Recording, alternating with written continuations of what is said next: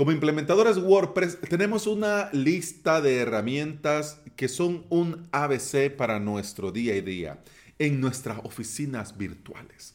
Una, por ejemplo, es GTmetrix, que ha cambiado mucho gracias a PageSpeed y Google Lighthouse. La otra semana, el próximo miércoles, quiero que hablemos de GTmetrix, del nuevo GTmetrix, pero para llegar ahí, primero tenemos que hablar de Lighthouse.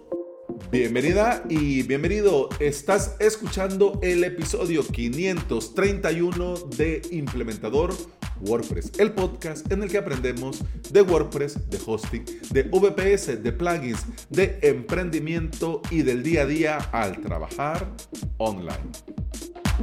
Eh, Lighthouse, ¿cómo? Clubhouse, no. Lighthouse, el holograma que dejaron los primeros para entrenar a Shira, tampoco. Estamos en el 2021 y al día de hoy muchas apps son en realidad eh, sitios web optimizados. Se están creando webs para que funcionen y se vean y trabajen como si fueran apps. A estas webs también las conocemos como PWA, que dan al usuario un feeling de estar usando una app nativa, pero en realidad es un sitio web. Google Lighthouse es una herramienta que pone a prueba la usabilidad y el rendimiento de apps y de sitios web. Un detalle que destaca en esta herramienta es que los resultados nos muestran un potencial de optimización.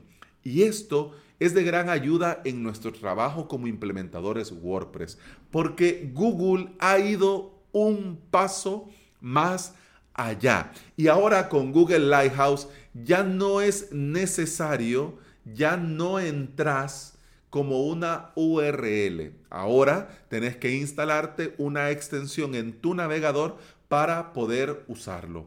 Lighthouse analiza y compara cinco cosas el rendimiento, la accesibilidad, las buenas prácticas, el SEO muy básico, pero el SEO y el PWA, que como te decía en un principio, es como se le conoce a estas web apps, ¿no?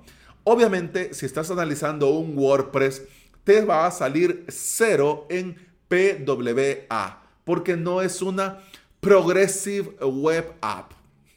Lighthouse está creado para ser de utilidad para todo tipo de usuario.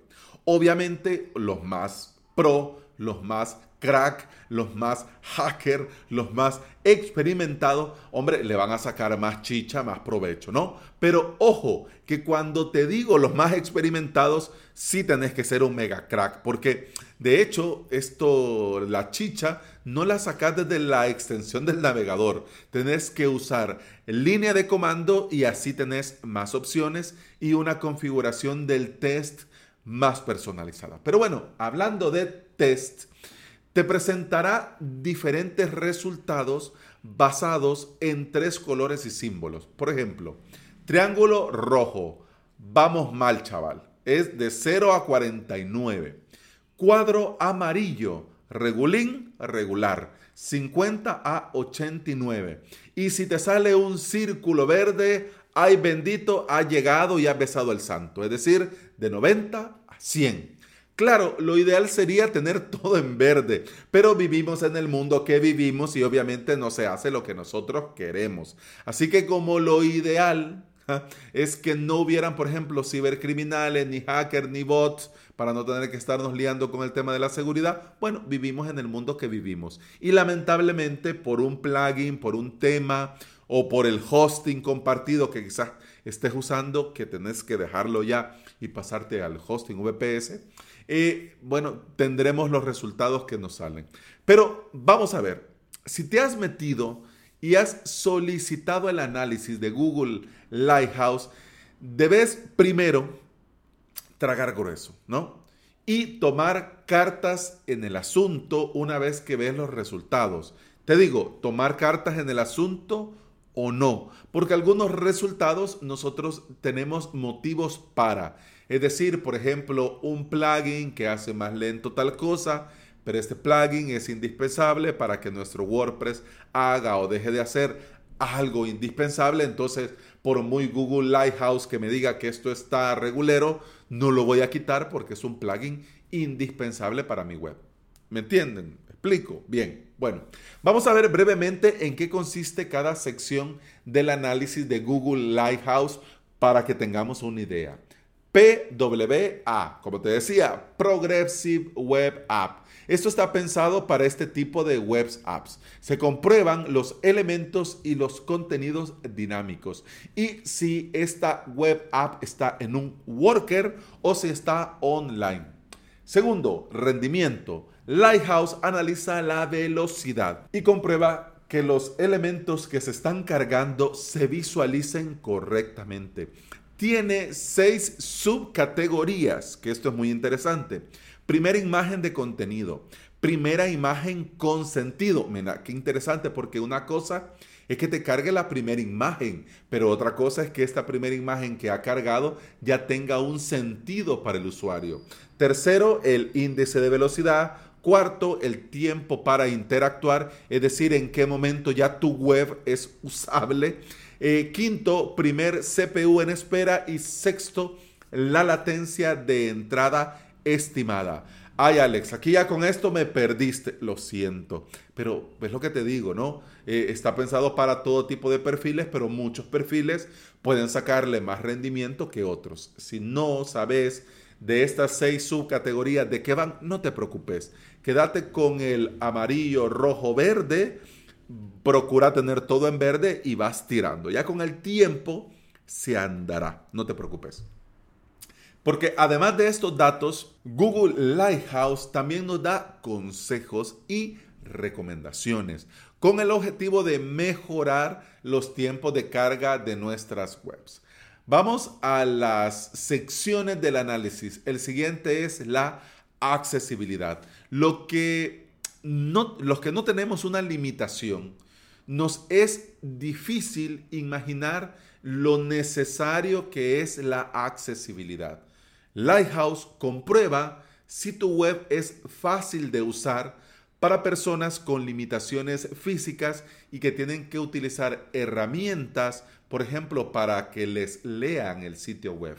Entonces ahí te da un resultado de accesibilidad que en honor a la verdad, aunque no sea una prioridad, porque tal vez no es una gran cuota de usuarios, es muy buena idea que tu sitio sea accesible. Vamos a la siguiente, es buenas prácticas. Aquí Lighthouse analiza aspectos de seguridad, si se carga de forma segura y si tu base de datos es segura o está ahí con viendo a ¿cómo es que se llama esto? Viendo a Cuenca. Sigamos, la última categoría, SEO. El SEO, ya te he dicho en muchos episodios que es una ciencia en sí misma. Lighthouse en este apartado verifica el nivel de visibilidad en diferentes buscadores. Hombre, y por supuesto pone a Google al principio. Y si te da un 100, tengo un 100 en SEO en Google Lighthouse. Soy un crack. Hombre, no te creas que todo es miel sobre hojuelas. Porque este apartado es muy básico. Muy, muy básico. Y solo toma motores de búsqueda para versiones móviles. ¿Ok? Para que te hagas una idea, en avalos.sv nunca he trabajado el SEO. No tengo ningún plugin de SEO. Nunca he redactado nada con intención de búsqueda. Es, decir, eh, yo en el tema de SEO tengo un cero patatero. Pero Google Lighthouse me dice que tengo un 100 y un círculo, eh, ¿de qué color era? Espérame que ya no me acuerdo. Y un círculo verde diciéndome que tengo un 100. O sea, para que te hagas una idea, que si te sale a vos también 100, te lo tenés que ver con pinza, ¿no? No vaya a venir un listillo ahí diciéndote, sí, te voy a meter un 100 en Google Lighthouse en el SEO y te voy a cobrar 100 pavos. Pues no, porque yo sin hacer nada, nada, de nada, tengo 100, imagínate. Google Lighthouse es una herramienta, es una herramienta más, es otro peldaño más, es un punto de vista a mejorar más. Y le da total relevancia a resultados desde dispositivos móviles. ¿Por qué debería interesarnos? Porque el nuevo GT Metrics le da especial relevancia a sus resultados. Y hombre, dicho sea de paso, te recuerdo que el próximo miércoles, la próxima semana, vamos a hablar de este nuevo GT Metrics. Te digo para que estés pendiente. Y sí, he vuelto, ya ves, publiqué ayer, publiqué hoy y ya hemos vuelto a la normalidad, Dios mediante. y bueno, voy a darle un sorbito. Mm. Al café negro que me alegro. y eso ha sido todo por hoy. Muchas gracias por estar aquí. Muchas gracias por escuchar. Te recuerdo que puedes escuchar más de este podcast en todas las aplicaciones de podcast.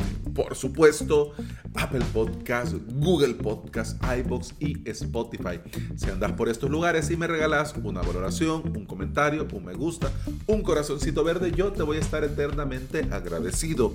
Porque todo esto ayuda a que este podcast llegue a más interesados en aprender y trabajar en WordPress en su propio hosting VPS. Y hablando de WordPress y hosting VPS, yo tengo una academia online en la que enseño a mis suscriptores, a mis alumnos, a crearse sus propios WordPress en su propio hosting VPS.